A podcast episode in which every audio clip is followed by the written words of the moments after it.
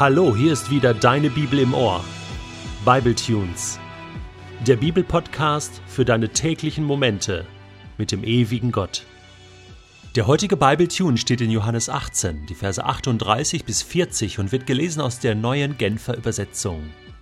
Damit brach Pilatus das Verhör ab und ging wieder zu den Juden hinaus. Ich kann keine Schuld an ihm finden, erklärte er. Nun habt ihr ja nach eurem Brauch Anspruch darauf, dass ich euch am Passafest einen Gefangenen freigebe. Wollt ihr, dass ich euch den König der Juden freigebe? Nein, den nicht, schrien sie zurück. Wir wollen Barabbas. Dieser Barabbas war ein Verbrecher. Das, was hier passiert, ist die pure Geschichte Gottes mit den Menschen. Er ist im Hintergrund, Gott selbst, und schreibt seine Geschichte, zieht unsichtbar seine Fäden. Wie kann das sein? fragst du. Kann nicht hier Pilatus eine freie Entscheidung treffen? Kann nicht auch das jüdische Volk frei entscheiden? Konnte nicht auch Jesus frei entscheiden? Barabbas? Okay, der war gefangen, als Verbrecher. Zu dem kommen wir gleich noch. Was sind diese unsichtbaren Fäden? Zwingt Gott den Menschen dazu, so zu handeln, wie er es will? Nein, es ist ein Geheimnis, es ist ein Zusammenspiel zwischen Mensch und Gott. Der Mensch trifft seine Entscheidung und Gott trifft seine Entscheidung und irgendwie kommt das zusammen. In einer ganz brisanten, heilsgeschichtlichen Dynamik, so nenne ich das. In meinem Kurs Die Bibelwerkstatt zum Alten und Neuen Testament ist ein Kurs, den ich schon seit fast 20 Jahren unterrichte, kläre ich am ersten Abend, was Heilsgeschichte ist. Heilsgeschichte, so sagt es der Theologe Gerhard Meyer, bezeichnet das unausgrenzbar in die Gesamtgeschichte hineinverflochtene Handeln Gottes, durch das er seinen auf Erlösung und Vollendung zielenden Heilswillen verwirklicht. Das ist zugegebenermaßen Theologendeutsch, und zwar ganz hohes Theologendeutsch. Aber Meyer sagt nichts anderes als das, was hier passiert. Gottes Handeln ist hineinverflochten in unsere Geschichte. Und Gott hat immer ein Ziel, nämlich die Menschheit zu erlösen. Uns Menschen zu retten. Das ist ein Ziel, das verfolgt er übrigens schon seit 1. Mose Kapitel 3. Seitdem dieses Projekt Mensch in die Brüche gegangen ist, seitdem der Mensch Gott los geworden ist, im wahrsten Sinne des Wortes, hat Gott nicht mehr aufgehört, nach dem Menschen zu suchen. Auf jeder Seite der Bibel kannst du das lesen. Und diese Heilsgeschichte hat immer zwei Seiten. Du kannst sie menschlich betrachten oder aber mit göttlichen Augen sehen. Und der Clou ist, wir müssen beides tun die menschliche Perspektive und die göttliche, himmlische Perspektive müssen zusammenkommen. Und dann ergibt es diese Dynamik. Denn der Mensch ist frei in seinen Entscheidungen. Und doch gibt es diesen Gott im Hintergrund, der lenkt mit seinem Heilswillen, der zum Ziel kommen will mit dieser Weltgeschichte. Schauen wir mal, wie das hier abgeht. Pilatus bricht das Verhör geht wieder raus zu den Juden und attestiert diesem Jesus, ich kann keine Schuld an ihm finden. Damit erfüllt er sämtliche prophetischen Aussagen über den Messias, über Jesus. Jesaja 53 ist das bekannteste Beispiel. Ohne Schuld, ohne Sünde, kein Fehler, dieser Gottesknecht.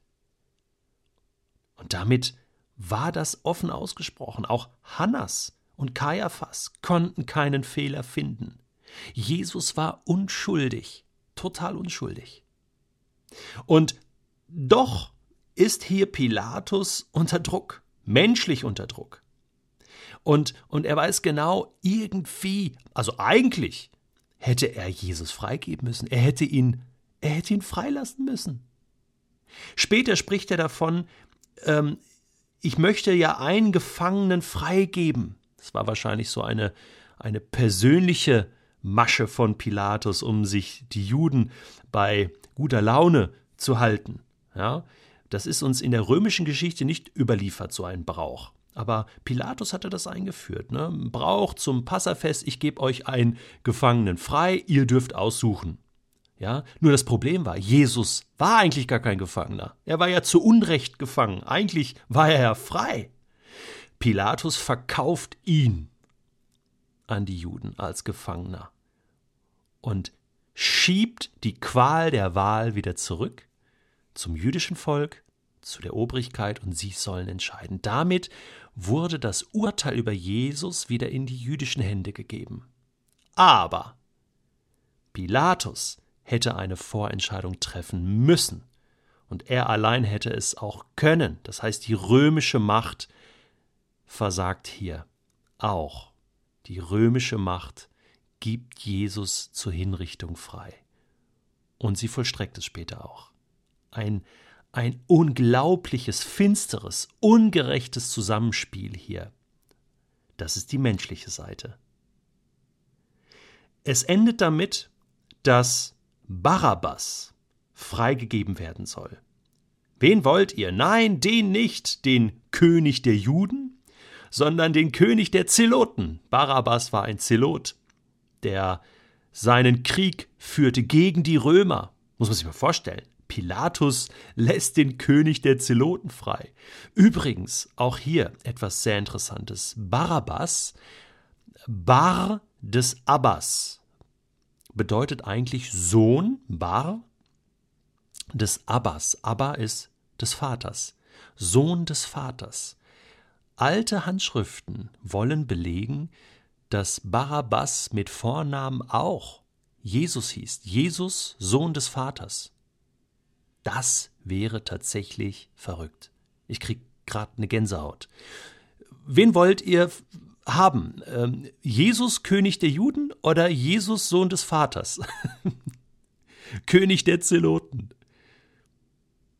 Und das jüdische Volk wählt Barabbas, den Verbrecher, der sich nirgends unterordnet, der gegen die Römer kämpft, der wahrscheinlich in der darauffolgenden Woche als freier Mann wieder die gleiche Tat begeht, Krieg führt gegen die Römer und dabei umkommt und sein Leben lässt, bei dem sich nichts ändert. Aber was ist denn jetzt hier die göttliche Perspektive in dieser Geschichte? Wo ist dieses hineinverflochtene Heilshandeln Gottes, was unübersehbar ist? Wir müssen genau hinschauen. Dieser Barabbas war ein Verbrecher. Und eigentlich hätte er gekreuzigt werden müssen. So wie die anderen Verbrecher ja auch später neben Jesus links und rechts. Dieser Barabbas war ein Verbrecher und anstelle des Verbrechers wird Jesus, der unschuldige Sohn des wahren Gottes, gekreuzigt. Für dich und mich. Barabbas steht hier für die gesamte Menschheit. Und Barabbas wird begnadigt. Barabbas kommt frei. Der Verbrecher. Du kannst andere Substantive hier einführen. Dieser Mensch war ein Ehebrecher. Dieser Mensch war ein Lügner. Dieser Mensch war ein Versager. Dieser Mensch war korrupt. Dieser Mensch war ein Dieb. Dieser Mensch war ein Säufer. Dieser Mensch war ein Knabenschänder. Dieser Mensch war und, und, und, und, und. Such dir was aus. Oder am besten trage deinen Namen dort ein. Sohn des Vaters bist du, geschaffen in Gottes Bild. Aber leider haben wir alle Gott verloren. Und Jesus lässt sich hier an unserer Stelle hinrichten, foltern und kreuzigen, damit wir, du und ich, freikommen. Das ist Heilsgeschichte.